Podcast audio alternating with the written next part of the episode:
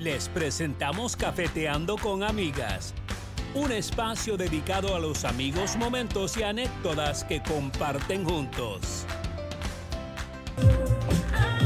Buenas noches, ¿cómo están? Bienvenidos a un nuevo programa de Cafeteando con Amigas, enero 18. Bienvenidos a todos nuestros amigos y como estamos escuchando la última canción Sensación de Shakira. Bueno, antes de que Instagram nos vaya a cortar. Buenas noches, Gino. Ya está, bueno, qué bueno que está muy puntual nuestro querido invitado. Bienvenidos a todos nuestros amigos, nuestras amigas de Cafeteando con Amigas a un nuevo programa. Buenas noches, yo ¿cómo estás? Yo pensé, dije, ya no llegó. No, llegué. ¿Qué tal? Buenas noches. ¿Qué tal? Buenas noches, queridos amigos. Así es, iniciamos en este día miércoles 18 de enero en una transmisión más de Cafeteando con Amigas. Así es, Tita. Te pido mil disculpas y también a la audiencia porque hubo un apagón general, eh, según entiendo. Entonces, prácticamente hace menos de seis minutos llegó aquí en el sector donde, donde resido. Y prácticamente, Con el apagón, ¿qué cosas suceden? ¿Qué terrible. Cosas déjame, déjame acomodar justamente porque tuve que rápido eh, medio retocarme el maquillaje, eh, hacerme un moño, pero bueno, aquí ya estamos. Y también veo a unos cuantos amigos que ya están conectados en este programa, en este miércoles de cafeteo. Y bueno, hay mucha información interesante, Tita. Ya estamos de la ceja al ojo para las próximas elecciones seccionales. Hoy justamente dialogaba con el licenciado Javier Avellán, quien es coordinador de Zonal 8, de justamente de la del registro civil y es tan típico que los ecuatorianos siempre dejen las cosas para último momento, principalmente los trámites. Y pusieron, pues, eh, nos pusieron al tanto de que hay horarios extraordinarios en el sentido de que para quienes quizás hayan perdido su cédula o quisieran renovarla porque está en mal estado, pueden hacerlo a través de agendamiento en la página, eh, en la página web del registro civil porque ahora es agendamiento virtual. Mm, Entonces, e inmediatamente, en menos de 48 horas, puedes acceder a tu turno, dependiendo de las oficinas donde te deriven, pues, ¿no? O también donde tú decidas hacer el trámite como tal. Ya. Así es, entonces, para quienes quieran hacer ese trámite, háganlo con tiempo, no esperen para último momento. Es más, el domingo 5 de febrero, el día de las elecciones, también podrán cedularse en caso de que te roben, eh, se te extravió, como hace un rato, ¿no? De hecho, a, raíz de la entrevista, yo dije, ¿dónde está mi cédula? Y empecé, lo primero, ver, ver, en las carteras, típico. Y la encontré. ¿En cuál, en, cuál de todas las, ¿En cuál de todas las carteras las tienes guardadas? Y no, y de hecho, Fabricio me decía, busquen las carteras. Y es verdad, yo decía, a ver, ta, ta, ta, ta, ta. Ah, ya recordé, la fiesta del sábado a los 30 años de graduación, Obviamente no llevé la licencia porque no manejé mi auto, pero yo dije por si acaso, por si las moscas, por si las dudas, la llevé dentro de la carterita de mano del fiestón que nos pegamos el pasado sábado en el Hilton a propósito de que ya cumplimos 30 años de graduadas. ¿Qué tal? Así es, así es, la verdad, súper chévere poder, eh, bueno, no solo celebrar el aniversario, pero una amistad que ha perdurado y ha trascendido el tiempo, la distancia, eh, situaciones y momentos súper chéveres, la verdad. Ojalá en algún momento podamos reunirnos. Yo lamentablemente no pude estar, pero hay que hablar del tema del momento. ¿Cuál es el tema del momento? Del momento. ¿Cuál de todos? Hoy, uh, uh, un tipo. Ah, no, pero eso ya, eso ya, para mí eso ya no, es ya. No, que va, que va, que va. Eso hay que opinar, hay que ver qué dice. No, para mí simplemente las marcas, para mí las marcas están sacando provecho.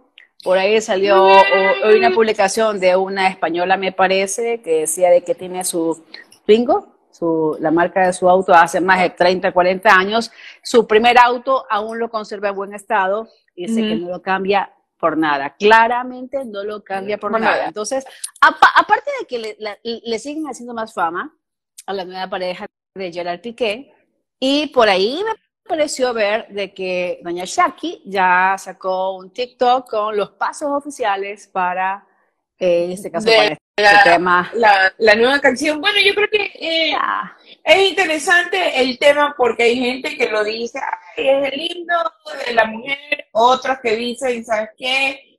Fuiste a derramar, a llorar sobre, sobre de- leche derramada, otros no, no debió ser, sea, no debió ser no, público, no. espérate, no debió ser público cuando digo, si esto es más público que...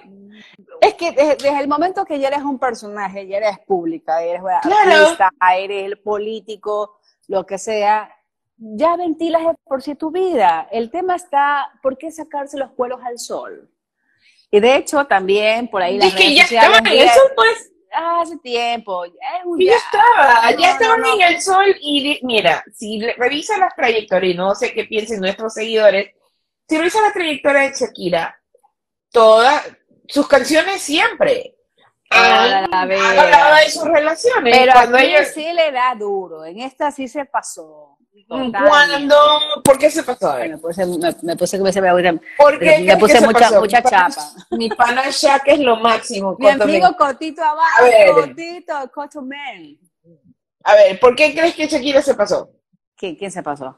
Yo. Tú dijiste, no, tú dijiste que para ti Shakira se pasó. No, porque ya, ya demasiado trillado el tema de que cada cosa, hasta la suegra por ahí, o sea, simplemente, o sea, ya lo, lo dejó en evidencia que el hombre le fue infiel, pero dedica canciones y, y sigue ya dos, tres, cuatro, un álbum completo ya le hizo a Piqué. Oye, a Piqué lo hizo más famoso, porque es, es No impresionante. famoso.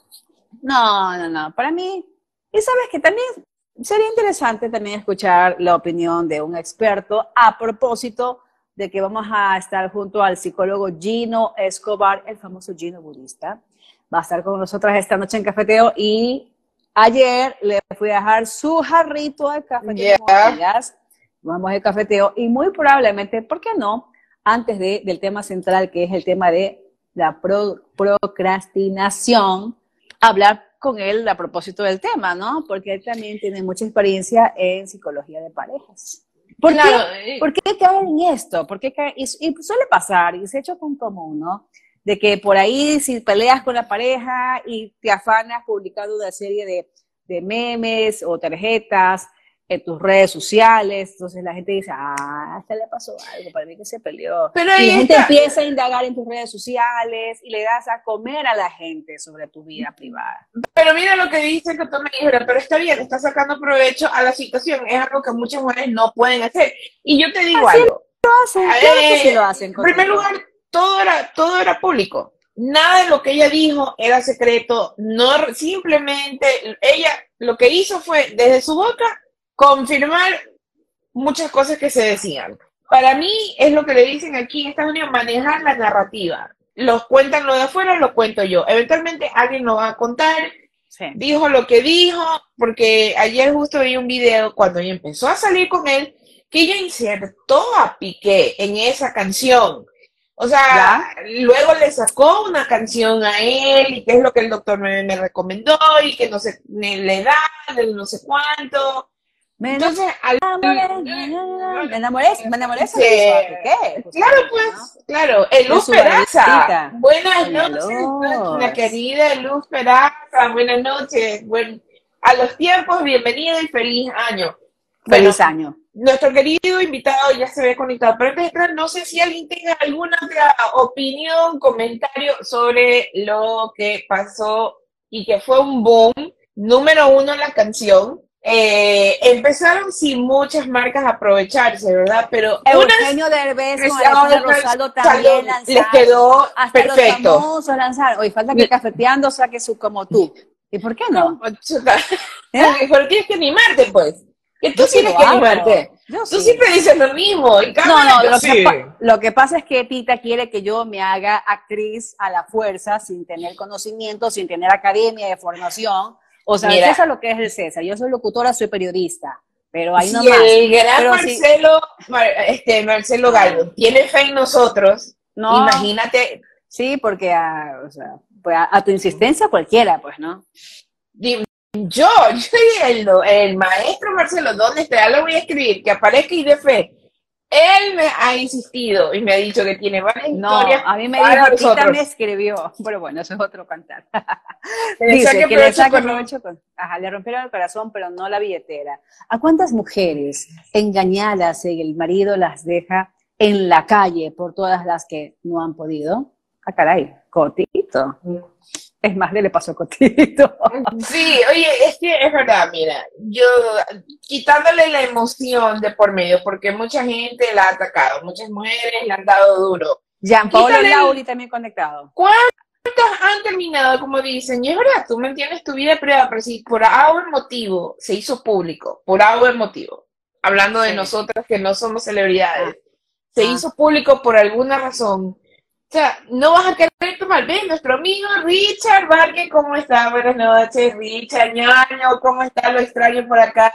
Está allá en los Miami, el señor Richard Barker. Ñaño. A ver, es mi ñaño, es mi ñaño. Ay, ¿Sí o no? Tú eres ñaño de todo el mundo, Tita. ¿Qué te pasa? Ay, no soy exclusiva. Soy La exclusiva. próxima semana es la noche amarilla. Y Hola, guapas. Hola, Hola, Ajá. Richard, ¿qué tal? Richard, ¿Cómo ¿cómo- está? Qué gusto, qué gusto saber. ¿Hace frío en Miami? No, pues, ya, ya, ya, Richard, ya. Hay que. es Una, col- una colcha de Pero, Richard, ahí que lo lo mantenga calientito. Si es mi ñaña, dice, sí, es mi Ya viste, ya viste, ya viste. Es que es envidiosa, Erna Daniel Vaquerizo, Yoko. Erna María Va- Vaquerizo Ponce está de Ponce, está conectada también. ¿Frío dónde? Ya pasó, no es ese cotito, no, Richard Barker está en la Florida. Está en Florida. Está en la Florida y bueno, todavía hay bastantes corrientes heladas por allá. Sí, en la Sí. noche hace frío. Ya, y tenemos pendiente con Richard una salida. Vamos a ver si regresa acá o en algún momento voy para allá y nos topamos por fin. Así es. Oiga, Tita, a ver, dele, dele paso a nuestro invitado, porque sería interesante escuchar la opinión de Gino Escobar a propósito que va a estar con nosotras en esta noche de Cafeteando con Amigas y a quien de por sí ya, desde ya le agradezco pues habernos aceptado la invitación. ¿Qué tal, Gino? Buenas noches. Buenas noches, Gino. Buenas noches. ¿Cómo estamos? Muy buenas noches, Tita, muy buenas noches, Yoconda. Un gusto y todas las personas que se están uniendo a este live. Un placer Bueno. tenerlo aquí. Un Bueno. gusto. Bueno, escuchó lo que hablábamos, ¿no? Momento de fama de Shakira de Piqué. ¿Cuál es su opinión a propósito del tema? Que es el boom del momento. Saludos, Richard. Gracias a toda la gente que está, los grandes amigos. Un gusto. Mira que el tema de Shakira, y tú bien lo decías, para los que han seguido la carrera, ya desde pequeña, desde adolescente, cantaba sus amores, desamores, a todas sus cuestiones, una expresión muy latina. Y esto de los duelos por relaciones, eh, las heridas, el resentimiento, son una expresión. Realmente yo lo que destaco es la capacidad resiliente de ella que le va a enseñar a hombres y mujeres que tú puedes hacer de una amenaza una oportunidad y de algo que la gente se lamenta generar recursos, ¿no? Entonces es algo creativo, es hacer de tu luto y tu- de, tu, de tu difunto una oportunidad para generar eh, rentabilidad. Entonces hay que saber hacer duelos rentables. Este es un duelo rentable. A tal punto de que ayer estábamos en una reunión familiar y de repente salió la broma. Chicas, entre mis primas, ¿no? Ya saben, las mujeres facturan. Y ahora se ha puesto tan común eso, ¿no? De que las mujeres justamente tienen que sacarle provecho al mal momento que están viviendo, ¿no? Y ya no Claro. eh, eh, sumergirse en la tristeza, en el abandono, en el duelo, como lo mencionó Gino. Pero eso es bueno porque ustedes lo interpretan así. La, la gente, en cambio, que es detractora de Shakira o muy todavía machista o muy defensora, lo, lo prostituyen porque lo toman por el otro lado. O sea, creen que el sacar ventaja de un mal momento es la capacidad creativa de la autoestima y la resiliencia. Que ella está expresando sus emociones, por supuesto. Las emociones son para expresarse. Todos pueden juzgar que tal vez socialmente no es correcto o incorrecto. Lo que ella está haciendo es el uso de sus habilidades histriónicas creativas para expresar lo que siempre ha hecho y que estaba tal vez eh, reprimido. Yo rescato de todo el discurso de la canción algo chévere en la narrativa de ella, es que ella ayudó a alguien y subordinó sus capacidades, porque ella subordinó. Su etapa de éxito lo tuvo que mantener abajo por ser mamá y esposa, ¿no? Y eso es algo incómodo porque el otro, fuera de la cuestión de infidelidad, porque probablemente ya había un arreglo, un acuerdo, fue el ventilar, porque ambos eran personas que tenían un estatus social muy alto y era mejor eh, comer callado, como dicen por acá, pero él desgraciadamente salió públicamente a comer frente a otros y se visibilizó algo que esa relación ya estaba tal vez en la parte de pareja muerta hace rato, pero mantenía un acuerdo por debajo, de decir, a ver, tú comes fuera, tú picas, y hace que son acuerdos anglosajones que muchos manejan y que viven tranquilos, pero a veces los latinos somos tan imprudentes que no respetamos ese tipo de acuerdos. Quizás eso es lo que yo más rescato del discurso de la narrativa, porque es darle con toda la parte social a ese tipo de discurso de sí, ya yo me comprometí y luego no cumplo el acuerdo. Eso, eso yo lo veo más desde esa perspectiva, ¿no? Mm, muy interesante su punto de vista, la verdad es que, y es algo que justo hablábamos, ¿qué hace el artista realmente? Cuando escuchamos canciones, por lo general, es basado en una experiencia. ¿Qué hacen ellos? Ellos derraman toda esa emoción y lo plasman en eso, en su creatividad y lo convierten en una canción. ¿Cuántas canciones la gente con los maestros Julio Jaramillo, García Costa y uno ha llorado y vaya, busquen pues a ver cuál es el trasfondo de cuál es la historia, de dónde viene. Correcto. Acá uno que no tiene esa creatividad y esa habilidad de, de poder plasmar el dolor que pues lo que le hacen a uno y plasmarlo en un poema o una canción. Eh, hay muchos poetas, uno lee y, y, yo a veces yo no entiendo, pero me pongo, leo, leo y, y pongo a investigar sobre la persona que lo escribió. O sea, los momentos que han vivido y ahora tiene sentido ese poema que escribió. Y eso es lo que hacen. En el caso de Shakira, y ahora es número uno la canción y pues pudo lucrarse. ¿Por qué no si los demás, la prensa amarillista, lo, la, los medios de comunicación, todo el mundo se estaba lucrando con el chisme y el gran boom pues, de la separación y el divorcio de ellos. Sí, chévere. Ahí alguien dice, yo soy el Team Gino, Cotomén, dice, ¿no? Poquito chévere, gracias. Qué, qué, bueno, un gusto. sí, bueno, en todo caso, ahora sí, vamos por el tema que le habíamos invitado a Gino. Justamente yo conversaba con él cuando lo llamé para invitarlo a nuestro espacio. Es el tema, y de hecho le cuento, a inicios, el primer programa de este año, hablamos con un coach de ejercicios y también con Ana María Parra de Sendero de Luz, quien también es orientadora espiritual, hablando sobre eh, cómo empezar el año con tantas metas, tantos propósitos y que no quieren solamente en quiero hacerlo. Y de hecho lo conversé con usted, Gino, en el primer noticiero de este año en el canal de la Católica. Y bueno, pero sería interesante ahora trasladarlo aquí a nuestra audiencia, porque es tan común. Primero, lo típico que se, nos, pasa por la cabeza es voy a meterme en el gimnasio, voy a hacer dieta, pero ya han pasado creo que 20 días y seguimos con los malos hábitos, porque vino la rosca de Reyes y, y ya mismo viene San Valentín y no concretamos nada. porque es tan común esto.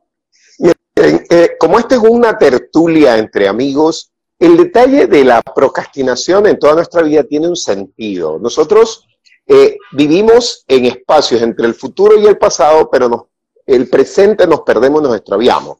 Vivimos en el pasado lamentándonos por lo que fue o pudo ser o por lo mejor que fue antes y no es ahora. Y lo otro es el tema del futuro, generando falsas expectativas, es que mañana va a ser mejor. Y hoy no nos encargamos de disfrutar el hoy. Ahora, con la cultura, tú que estás allá en Estados Unidos, eh, por el tema del mindfulness, yo soy budista practicante desde hace más de 28 años. Entonces, el aquí y el ahora es algo que recién estamos hablando, queriendo hacer, pero Jean-Paul Sartre hace muchos años ya hablaba del existencialismo. El existencialismo no es descartar el futuro, sino poder aterrizar en el aquí y el ahora y saber que hay una realidad presente que es la que construye nuestro pasado y forja nuestro futuro. Pero el crear proyectos, la gente dice, ah, es que voy para este año 365 días y te haces por mes. Y es toda una estructura planificadora que puede ser chévere, pero que a veces no sabemos cómo cumplirlo. Y aunque no lo creamos, el miedo es el que hace que seamos extremadamente planificadores. Porque de esa forma mm. generamos una falsa percepción de seguridad y confianza. Hay que tener planes. Tú puedes tener 12 hojas y una hoja por mes y hacer plan. Pero tienes que estar dispuesto a que venga alguien y te lo arrugue. Viene el COVID, te arruga la hoja. Listo. O viene un huracán allá en Estados Unidos, ras. Saber aceptar y entender los imponderables, las vicisitudes son los que nos prueban a nosotros y somos capaces de poder asimilar el proceso natural de adaptación que aunque lo poseemos, no lo usamos porque el confort y la comodidad del miedo nos hace creer que eso es lo que nosotros vamos a valorar, cuando eso es una cuestión temporal, circunstancial, momentánea. La comodidad y el confort es chévere, pero eso no nos permite desarrollo. El esfuerzo es el que prueba si nos estamos moviendo y desarrollando. El movimiento requiere esfuerzo. Y el esfuerzo a veces a la gente le da miedo porque no quiere sentirse incómodo y pensamos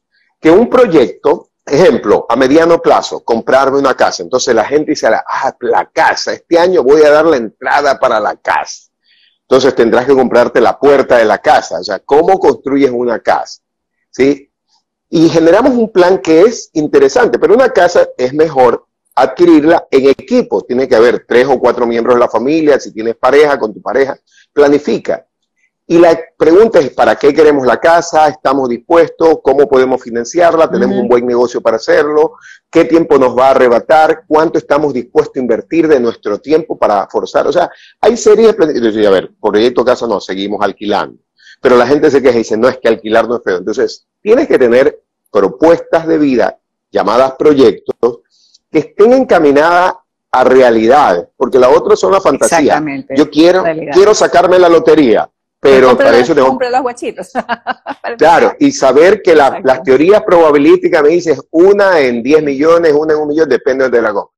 ¿Sí? Eso sí es eminentemente suerte y probabilidad, nada más. El resto de tus proyectos se llama esfuerzo, conocimiento y saber valorar las oportunidades. Los proyectos que te planteas los 12 meses del año no tienen que ver con suerte, tienen que ver con capacidades, habilidades, realidades, autovaloración, autorreconocimiento, saber soltar lo que no me permitió el año pasado concretar alguno de los planes y proyectos, porque si no sabemos evaluar nuestras propias capacidades, que esto no tiene que ver con ser lastimero o autodestructor o pesimista, porque todos tenemos habilidades dormidas, unas latentes y otras manifiestas.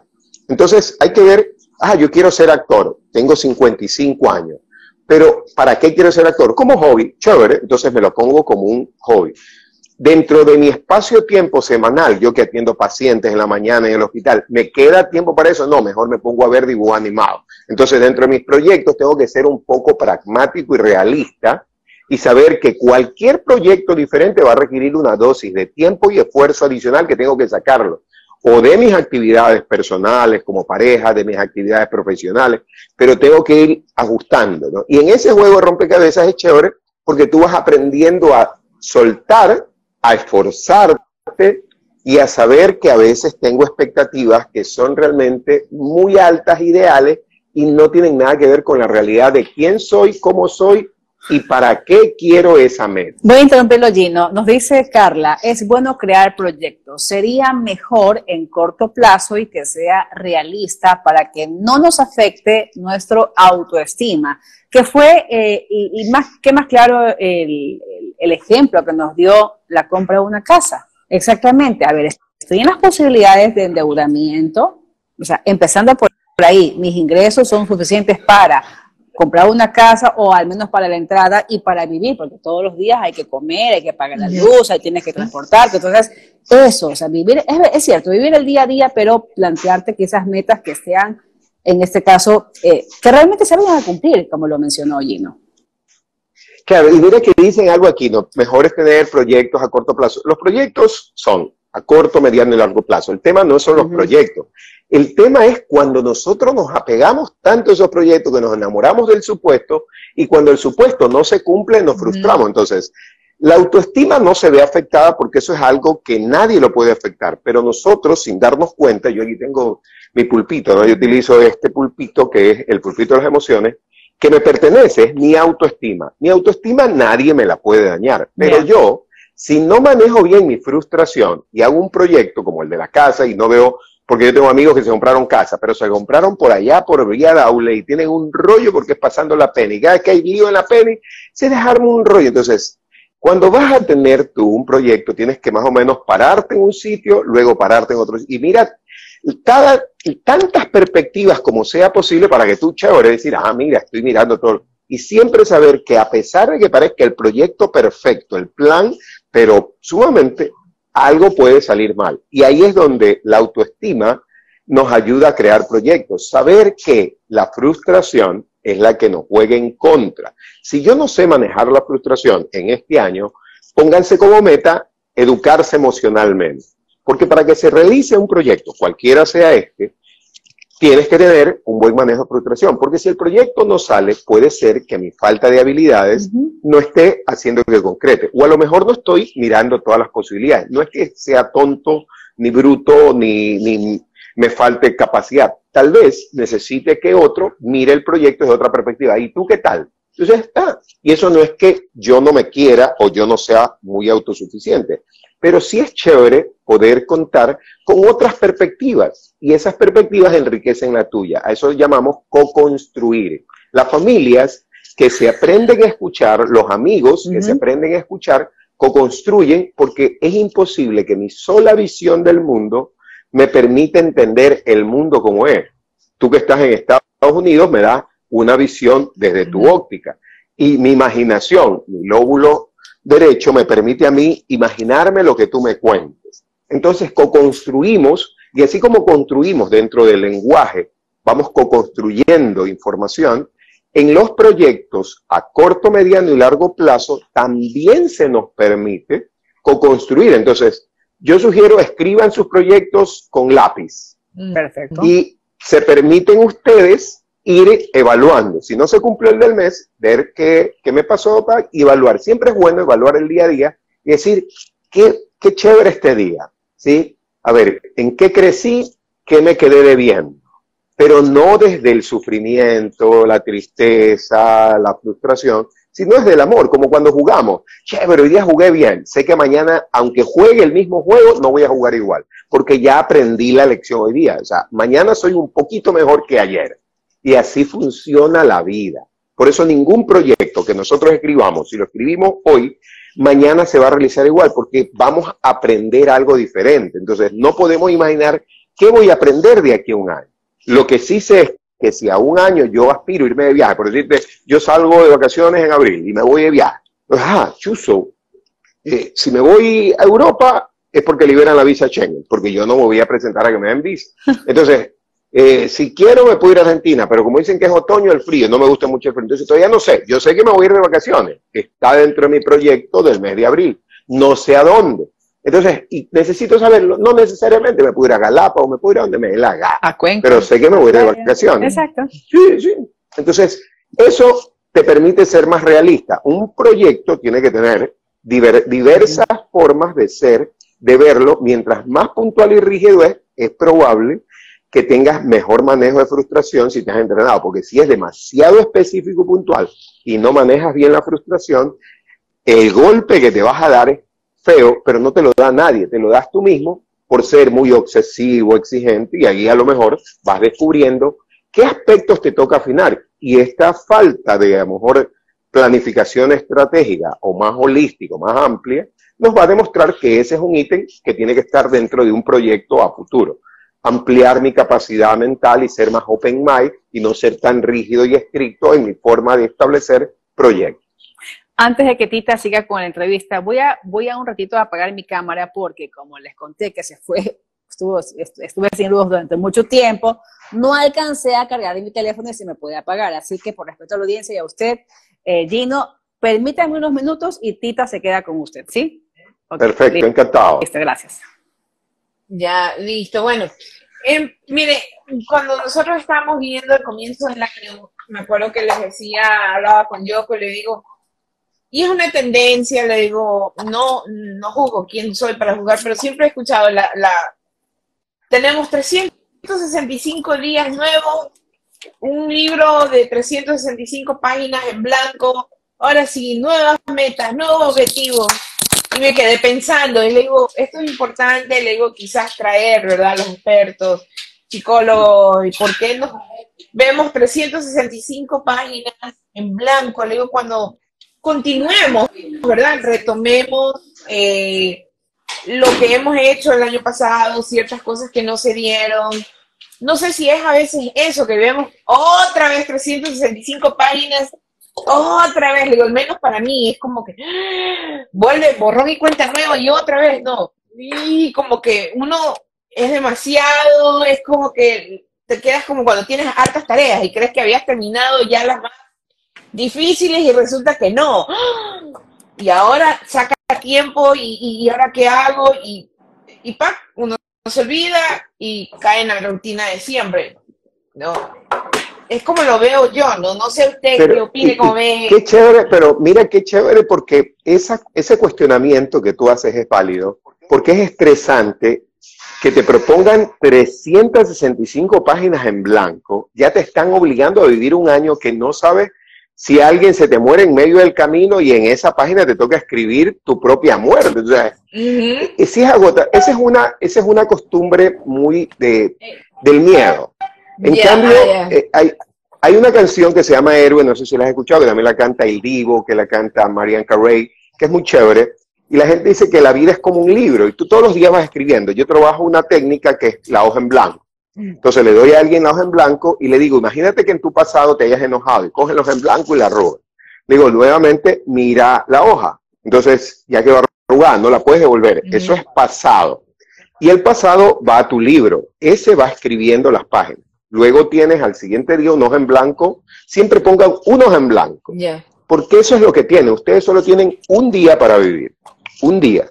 Por eso yo lo que propondría son 12 hojas más escritas con con lápiz para que tengas por mes, para que no sea tan agotador, porque en alguna parte, y el COVID nos enseñó, ese librote que tienes a 365 días en blanco, te los llenaron otros, porque tú no puedes llenar anticipadamente las 365 hojas. Tú a diario coges una hoja, coge tu hoja de este día, nada más, y puedes escribir en el primer renglón cómo voy a vivir mi vida hoy, en la mañana. Y yo lo que sugiero es no pongas cosas estrictamente eh, rígidas, sino me voy a sentir feliz. Eso va educando tu cerebro a que sabes que te puedes sentir feliz. Eso no quiere decir que es andar con la sonrisa en la cara. No, me aplastan el dedo en la calle, me pisan, ay, me va a doler, pero no me voy a enojar, porque la gente cree que porque alguien te pega un golpe, tú tienes que enojarte. No, la respuesta natural frente al dolor es provocarte menos estrés en el cerebro. La respuesta social frente al dolor es sufrir. Eso es lo que hay que cambiar en la dinámica del sistema social, porque nos encanta esto, ¿no? Te digo, eh, para mí, ya cuando me contaste lo de las 365 páginas, yo me imaginé que heavy, pero tiene que haber alguien que venda ese producto y venga otro que se lo compre, las 365A. Es un negocio ir acompañando a otro a que a lo mejor escriba en sus hojas. Yo soy de una hoja, un día a la vez. Aquí ahora, vive este día.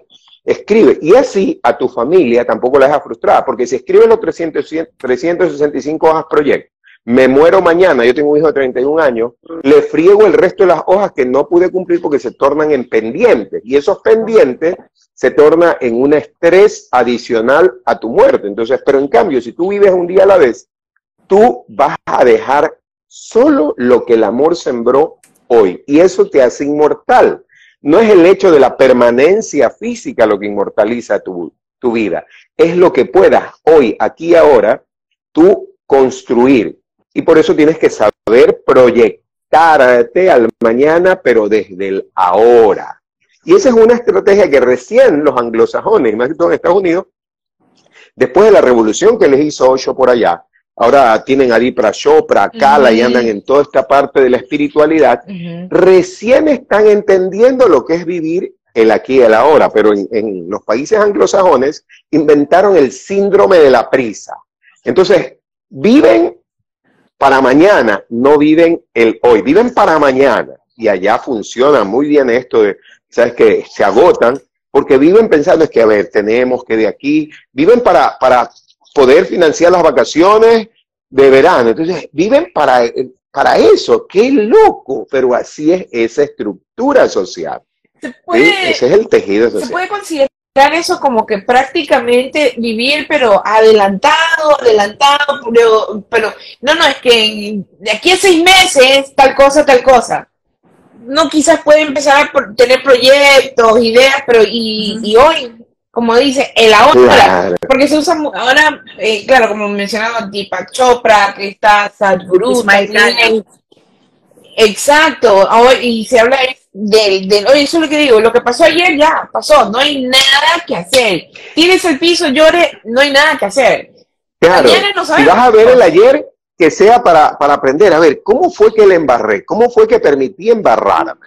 ¿No? Y reírme y decir, oye, yo, chica, por no prestar atención y andar fijándome en el futuro, me tropecé en mi presente y fregué y tengo un buen pasado que me recuerda que la fregué por andar preocupado del mañana cuando lo que tengo que vivir es ahora. Pero si tú revisas, hay una gráfica que a mí me parece interesantísima de un caballo, o de una persona con cabeza de caballo y una zanahoria amarrada de un palo. Ese es un modelo social que nos han vendido para hacernos creer, ¿por qué? Porque cuando tú tienes un, si hoy día hace mucho calor, digo, no, qué calor. Entonces, ¿cómo tú creas una falsa percepción de tranquilidad? Tú dices, tranquilo, que esto va a pasar. Entonces, tú dices, piensa que de aquí a tres meses ya viene el frío, ¿verdad? ¿No? Entonces, no aceptas el calor porque te molesta, porque te incomoda, y te pones a pensar en los tres meses después. Y pasas los tres meses de calor distraído pensando en que viene el frío. Y cuando viene el frío, uy, qué maldito frío.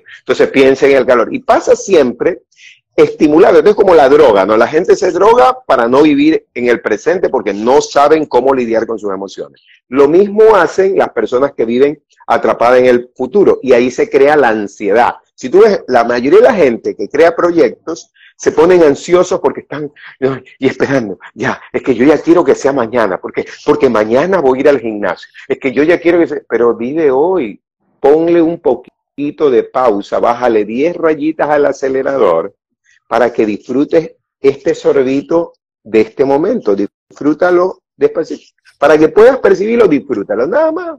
Y es la parte más compleja de elaborar proyectos, porque no entendemos que al proyecto lo puedes elaborar, pero no te enamores del proyecto. ¿no? Y mira qué estás haciendo hoy, qué pusiste, qué granito de arena pusiste para el proyecto. Ah, sí, chévere. Y vas evaluando en la noche. ¿Cómo hice para todos estos grandes proyectos? Porque todo gran proyecto empieza con el primer paso. Y el paso que lo das es hoy, aquí y ahora. Eh, nos dice Carla, y creo que NYS de Nueva York nos dice, uff, eso pasa la gente que vive en Nueva York. Y a propósito, escuchándolo atentamente, Gino, eh, también esto considero que se da por el entorno en el que justamente vivimos, familia, trabajo. Quizás eh, nos contagiamos con lo que estamos viviendo y no aterrizamos en lo que usted está mencionando, en el ahora. Se, me escucha lejos porque tuve que desconectar mis audífonos para poder conectar. Sí, sí, sí, no, te escucho clarísimo. Mira, claro, es que lo que tú hablas, eh, justo estoy que le doy cabeza para hacer un videíto de estos que hago de yo, de yo no doy consejo, porque la colonización en la que nos expusimos en todo el planeta, nosotros somos colonizadores de nuestro propio cerebro. Nosotros vivimos de estereotipos y creencias. Aunque somos creadores, porque somos muy creativos, somos muy cómodos y nos gusta imitar. Y creemos, dice, oye, ñañita, es que, oye, no sabe qué chévere que es escuchar a Dipra Chopra. Y viene el otro y por novelería, pero no nos ponemos a reflexionar. Y lo interesante es que cuando alguien te dice algo chévere, yo siempre le pregunto, a ver, ¿Qué te pareció a ti eso de maravilloso? No, no, es que él dice esto, pero ya lo viviste. No, no, no todavía, pero se escucha bonito. Pongamos en práctica y empecemos eso. Entonces vivimos en un mundo de novelerías, de snobismo, de, de, temas de imitación que suena chévere. Y así nos vamos permitiendo, antes le llamaban alienación cultural.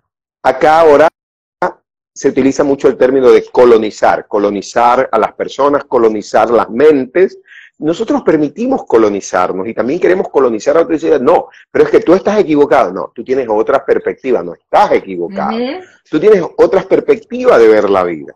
Entonces a veces somos muy groseros en descalificar. Y esa forma lo hicimos con el tiempo. Pasado, presente y futuro son los tiempos.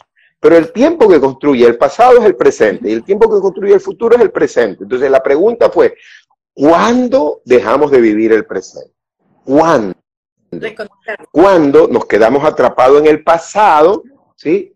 Y cuando nos hicieron creer que el futuro va a ser mejor. Entonces estamos esperando el futuro. Y nos quedamos sentados esperando el futuro. Construye tu futuro. Y entiende cómo fue que hiciste tu pasado. Porque a veces tenemos pasado y no nos damos cuenta. O sea, cometemos un acto de irresponsabilidad. Embarazamos a una mujer, nosotros los hombres. Y después decimos, no, no, no, no, es que ella no se cuidó. Y no, me pregunto, ¿qué hice yo para embarazar a esta mujer y yo ni siquiera enterarme que cuando tenía sexo también podía embarazar. Entonces, ah, me dijeron el colegio y nunca escuché. ¿Por qué? Porque estaba pensando, mañana voy a salir con la chica para hacerle el amor. Entonces, me descuidé de la hora y justo en la hora me dieron la clase para eso. Entonces, así pasamos el 90% de la vida en Latinoamérica, pensando en el pasado o en el futuro y descuidando el presente. Justificando nuestros errores en los demás. No encanta, nos encanta. Lo que pasa es que es cómodo delegar las responsabilidades a otros. Si es que tú me haces enojar, es que por ti no se me cumplió el proyecto, es que me, venden tanta información a estas chicas de cafeteando con amigos que yo me confundo. O sea, te culpan por gusto a tanta gente, ustedes son culpables.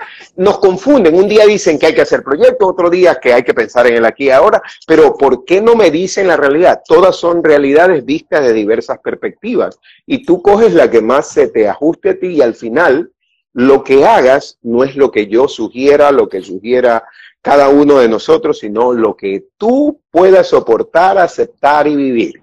Gino, ¿cómo podemos reprogramarnos? Eh, porque los teléfonos tienen el reseteo, las computadoras el reseteo. ¿Cómo nos reseteamos nosotros? Exactamente. A ver, hay un término, hay un término de Oponopo que, que últimamente lo hemos cultivado y con Pilar mm. Soro, que es una gran amiga, desde hace tiempo lo venimos. Yo lo conocí ese término como hace unos 28, 29 años, que es suelta y confía. Y en estos últimos años he visto amigos míos que siendo psicólogos y ahora ya entran en esta onda de la espiritualidad o de las ciencias orientales, porque las ciencias orientales son maravillosas, son más antiguas que las ciencias occidentales, pero como nosotros no entendemos su lenguaje, hasta traducirlas es que hemos ido viendo, ¿no? Entonces, el reseteo que tú dices en el cerebro no es posible.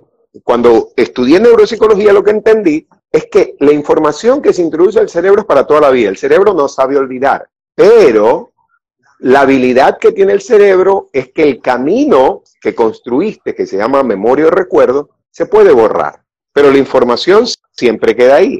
Entonces, la habilidad que tenemos todos los días nosotros es de crear nuevos caminos y ya no sería reseteo, porque no es igual que una computadora. Lo que haces tú es permitirte hoy soltar lo que te ataba al antiguo camino, que a veces es como un callo, dice la cabra tira al monte y uno es terco y sigue por el mismo camino. Te paga y sigue y se tropecé de nuevo y con la misma piedra cantaba Julio Iglesias. Y uno feliz, ¿no? Decías, qué chévere. Por donde metes la cabeza la quieres sacar. Me, claro, entonces, brillante somos pero brillantes nosotros, ¿no? O sea, te raspaste a la entrada y te raspa la salida, por si acaso. O sea, tú asumes en tu cerebro que al salir no te va a pagar, pero... Y es, esa, a nosotros los latinos nos pasa porque venimos de la herencia romana, y aunque parezca rico culturalmente, es nefasto porque es una cultura autodestructiva. Podemos crear formas de cultura, pero nos cuesta soltar. Lo que más nosotros aprendemos es somos leales con las culturas autodestructivas, y tú decías en el tema de la canción, y te retomando, ¿no? yo le comentaba a unos amigos artistas, le decía, si Shakira le pusiera vallenato, alguna tona en vallenato en esta cuestión, ya sería súper colombiana y sería muy, muy latina porque el vallenato tiene esa connotación. Si tú le escuchas el vallenato, es para todos los que le han puesto los cachos. Todas las puertas que le han puesto los cachos son vallenateros, ¿no? claro, son vallenateros. Si no, que ahora se le pone musiquita, ¿no? Y chévere, pero es, la característica latina es una oda al sufrimiento. Entonces, esa característica nuestra lo que hace es rendirle pleitesía y creemos que es amar a nuestros ancestros. Somos de la cultura que creemos que mientras más se sufre, más se ama. Entonces, esa parte media compleja a veces se nos hace difícil soltar. Y tiene que ver con el analfabetismo emocional que ya ahora podemos nosotros ya científicamente demostrar. Porque Goleman, cuando hablaba de inteligencia emocional y saca su libro en los años 90, ¿sí? la neuroplasticidad, las inteligencias múltiples y luego la parte de la colaboración de Goleman en, inteligencia emocional, ya nos decía que algo a nivel del el manejo emocional era lo que fallaba para este eh, famoso reseteo, que no es resetear, sino resignificar los acontecimientos del pasado y darle una nueva forma a mi memoria, porque lo chévere de la neuroplasticidad es que la memoria es mutable. Ejemplo, un acontecimiento catastrófico lo puedo convertir en una gran eh, enseñanza o aprendizaje. Entonces, mi mamá me daba palo. Entonces, si yo lo cuento de la tristeza, me daba palo. Pero decir, oye, mi mamá me daba palo, pero durísimo. Dice, ¿pero por qué te ríes ahora? Porque aprendí la lección. Mi pobre mamita estaba frustrada porque mi papito le caía a golpe. Entonces, la pobre mujer, sí, al gil que encontraba por el camino era a mí. Pero ella no es que a mí me odiaba sino que ella necesitaba descargar su frustración y yo desgraciadamente era tan juguetón que eso a ella le exacerbaba. Entonces, ¿qué hice? Resignifiqué la forma de verla desde el sufrimiento y generé el aprendizaje.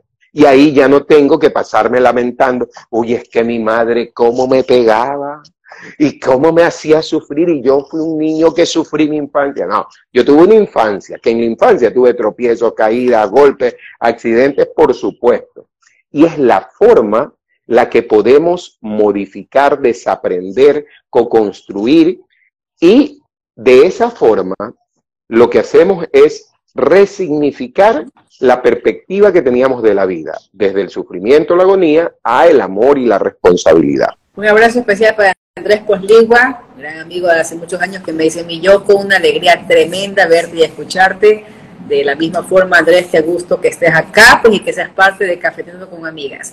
Nos dice Carlita, cierto, a veces siento que la cultura ecuatoriana te enseña que está bien y es normal estar sufriendo por amor. Bueno, hablo porque me crié mi infancia en Ecuador y cuestionaba a mi familia por eso.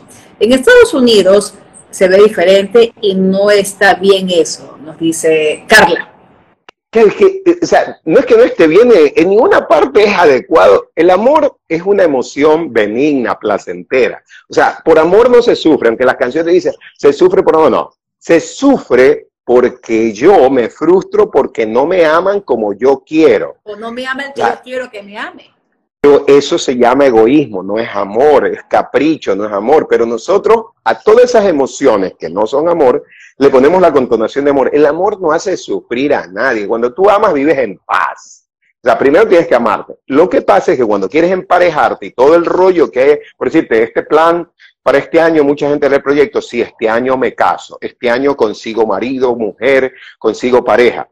Bien, suena bien. Recomendación, eleve su nivel de autoestima, que es el mejor afrodisíaco, porque si usted quiere tener pareja por necesidad, es casi, casi, casi eh, una cuestión así marcada que no va a elegir bien. Por necesidad no se elige bien. Cuando usted eleva su nivel de amor propio, lo que va a encontrar es una persona para compartir, no para que lo haga feliz. Entonces, cambia la percepción cultural. Pero en la cultura nuestra de necesidad, nosotros buscamos una pareja porque ya se nos está pasando el tren, porque ya necesitamos vivir con alguien, porque tengo miedo a la soledad. Y no es el amor el que permite que yo quiera salir a compartir con alguien, sino porque necesito a alguien que me haga compañía.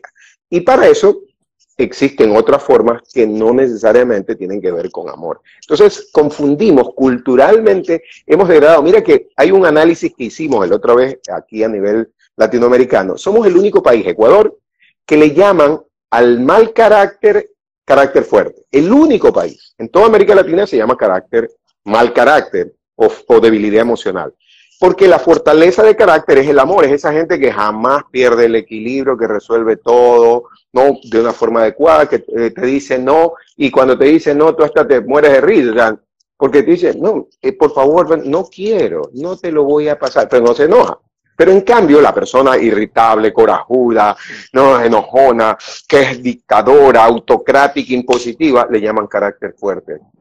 Cuando eso es mal carácter o debilidad emocional. Entonces, así de ilógicos son los proyectos que armamos nosotros, basados en distorsiones o sesgos cognitivos que llevamos por años culturalmente instalándolos para hacernos creer que estamos bien porque no queremos modificar actitudes o formas de ser que son autodestructivas y nocivas, pero que ya son ancestrales. Dice, bueno, mi mamá era así, media gruñona y ella era de carácter fuerte. No, tu mamá tenía mal carácter. No, no, no, mi mamita era buena persona, solo que cuando se enojaba. Ah, ya. Entonces, ¿cómo le haces a alguien entender que el mal carácter es el que lleva a que la gente genere este tipo de consecuencias y, de formación? Entonces, e, es una cuestión cultural que nos toca a nosotros de construir, aprender a soltar con amor para no pelearnos con nuestros ancestros, pero construir proyectos saludables basados en realidades y no en ficciones cómodas porque no las queremos soltar. Gino, nos dice por acá Cotomen, el amor es una gota de agua en un cristal, es una copa para dos, nos dice nuestro amigo Cotito, y si nos gustaría, pues Gino, estamos siendo retransmitidos por el día 1190, la radio de la Universidad Católica, quizás eh, una reflexión para ya finalizar nuestro espacio, tenemos que despedirnos a las 9 en punto, y más que todo, eh, quizás herramientas o tips para tratar en lo posible de cristalizar realmente las metas que nos propongamos al menos para este 2023? Mira, yo creo que la mejor recomendación que puedo hacerle a las personas es decídase aceptar su mundo emocional para que cualquier meta que se proponga sea autoevaluable desde su perspectiva de amor propio y no desde el engaño de un capricho, porque nosotros confundimos amor propio, autoestima con caprichos. Y no es lo mismo. El capricho te genera placer. El amor propio te genera calma y paz. Y hay que saber diferenciar los, las sensaciones. Entonces, pónganse como gran meta el educarse emocionalmente para este año y el resto de metas sociales, económicas, por añadidura podrán eh, negociarlas con ustedes mismos porque van a poder fluctuarlas. El trabajo de una educación emocional requiere extremo esfuerzo porque les toca deconstruir esa información que les hacían creer que las emociones son ingobernables. Falso. Siempre fue posible controlar y gestionar nuestras emociones, pero culturalmente se nos enseñó al desgobierno emocional porque fue lo que vimos en nuestros ancestros, en nuestros padres, creyendo que así era. Si el control emocional es posible, los proyectos que nos propongamos son más cristalizables y realizables porque vamos a poder nosotros vivir realidades y no el autoengaño de una cantidad de creencias limitantes que hemos venido cargando. Entonces, el mejor proyecto sería aprender a soltar creencias limitantes y elevar mi nivel de amor propio y educación emocional. Ese creo que sería el propósito universal, que si nos proponemos todo, bajaríamos niveles de violencia, no habría tanto eh, sicariato, tanta delincuencia, porque podríamos compartir más y reeducarnos entre todos. Nos dice Julio Olaya, tener educación emocional en esta sociedad donde fácilmente la gente es irritante, a propósito la también envía saludos a usted, Gino, Julio Olaya. Mm. Gracias, muchas gracias. Saludos para todos, saludos a Gino, gran amigo, un gusto, gracias infinitas. Bueno, un consejo de pronto, Gino, porque creo que como nosotros ya vamos 30, 40, 50, procesamos de una manera distinta ciertas cosas, hemos, vamos aprendiendo, ¿verdad? Vamos creando conciencia. Y esa generación, esos millennials que le dicen que pues no juzgo, no se juzga a todos, pero es como que no tienen paciencia, todo ahí ahorita, llanto sobre difunto, y, y, no tienen, hoy tenía una conversación, le cuento rápido, en lo que yo trabajo, yo visito fábricas y todos estamos conversando y me dicen, a mí los que menos nos duran, dicen, son estos jóvenes de ahora. Mm, ay, no, qué incómodo, ay, no, mucho calor, ay, no, ¿cuánto tiempo para que me vuelvas, me subas? El sueldo y recién tienen, dice, tres meses, seis meses. ¿Qué, cómo, ¿Cómo pueden ellos, que no, no, no, no tienen esa paciencia porque están acostumbrados, nacieron con la tecnología, nacieron prácticamente con todo ahí, ¿verdad? Claro. ¿verdad? Nosotros, si queríamos investigar algo, vaya a la biblioteca, vaya a prestarle a la prima, la tía, el libro tal, el, el, el volumen 1 o 2 de su, de su colección de enciclopedia ahora no es así. Entonces, todo, todo es ahí, ahí, ahí, ahí. Ya, la solución es muy simple. Primera aclaración, la conciencia en las personas no las puedes crear porque ya tenemos, lo que hay es que despertarla. En la sociedad sí puedes crear una conciencia colectiva, pero para eso se necesita despertar la conciencia individual. Y es un acto complejo. El síndrome de la prisa, ya lo habíamos visto, es algo que nosotros les enseñamos a la generación actual, porque le pedíamos, ya, queríamos que aprendan. Imagínate que ese es otro problema de Latinoamérica. Acá queremos enseñar a niños de 3, 4, 5 años lectoescritura. Si tú vas a Suecia, recién 6, 7, 8 años están hablando de eso. Entonces, hay que estimular más el lóbulo derecho del cerebro. Hay que promover más el juego y las actividades lúdicas y hacer de la vida el juego más agradable. El tema de la competencia, de ser competentes, no por habilidades, sino competitivos, es lo que nos corrompe y hay que deconstruir. Yo creo que hay que es ayudar a estos chicos desde la propia paciencia nuestra, porque a veces ya nosotros no le tenemos paciencia y aunque estamos más grandecitos, la idea es que nosotros somos su ejemplo, pero si nosotros que estamos más grandecitos no tenemos paciencia, les enseñamos a aburrirse. Imagínense con el cerebro maravilloso que tenemos, es imposible que nos aburramos, pero la demanda social y los caprichos sociales le enseñaron a un grupo de gente sobre el aburrimiento. Y hay chicos, mi hijo tiene 31 años, y a veces decía, uy, estoy aburrido, y decía, wow, ¿cómo hacen para aburrirse? Porque si tú te sientas un ratito y miras volar un mosquito, tu imaginación se procesa. Entonces, es imposible aburrirse cuando tú te amas. Cuando una persona se aburre es porque algo le está pasando en su interior, porque el cerebro no permite, o sea, la parte, el lóbulo derecho del cerebro no permite que nadie se aburra, porque es creatividad pura. Entonces, cuando se sienten que se están aburriendo, enchúfense con su lado derecho, ¿no? Y se acabó el problema. Pero cuando creen que se están aburriendo, ya son cosas sociales, porque viven de los estímulos externos para que los, nos mm, exciten. Entonces, y su imaginación no la utilizan. Entonces, hemos hecho de nuestros hijos cosas sociales y ahora nos toca ayudarlos a convertirse en seres humanos funcionales, pero depende de nosotros los adultos, no es responsabilidad de ellos. Nosotros los hicimos cómodos e irresponsables. Ahora es momento de esforzarnos el doble, porque por miedo, por miedo, los secuestramos y estamos, no quiero darle lo que yo no tuve. Perdónate, porque tú le vas a dar lo único que puedes darle, no lo que tú no tuviste. No es un clon tuyo, anda un terapeuta, supera tus traumas, pero tus hijos no son el objeto para que tú liberes tus frustraciones o lo que tú no mm. recibiste. Si tú no tuviste papá y mamá, no te hagas lío. Conviértete en el papá y mamá que hubieses querido y regalas, regálatelo a ti y a tus hijos. Pero no pretendas verlos a ellos como un émulo tuyo, ni quieras que sean lo que tú no pudiste ser. Entonces, es una parte de poder detener ya toda esta situación que probablemente hace que a veces juzguemos a los otros por algo que nosotros no hemos podido ni siquiera revisar en nosotros. Gino, muchísimas gracias. Chicas. Muchísimas gracias por habernos acompañado. Un gusto. Salud. Salud. Yo no cafeteo, yo teseo. Esto es tecito de Toronto. teseo. Yo, bueno, bienvenido al cafeteo, al teseo. Ha sido un gusto. Gracias infinitas a usted. Maravillosa conversación. Sí, y espero que en algún instante de esta vida podamos continuar co-construyendo saberes, pareceres, y nadie tiene la verdad.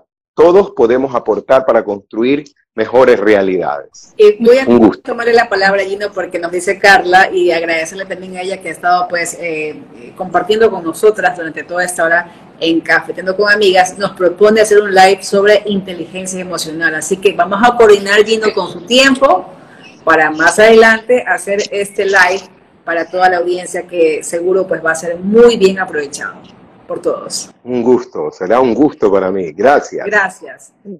Tita querida, gracias. Buenas noches para todos. Buenas noches, muchas gracias Dino y muchas gracias a todos los que nos acompañaron el día de hoy. Nos vemos el próximo miércoles 25 de enero. Nos vemos. Dios mediante. Perfecto. Chao, gracias. Felicidades.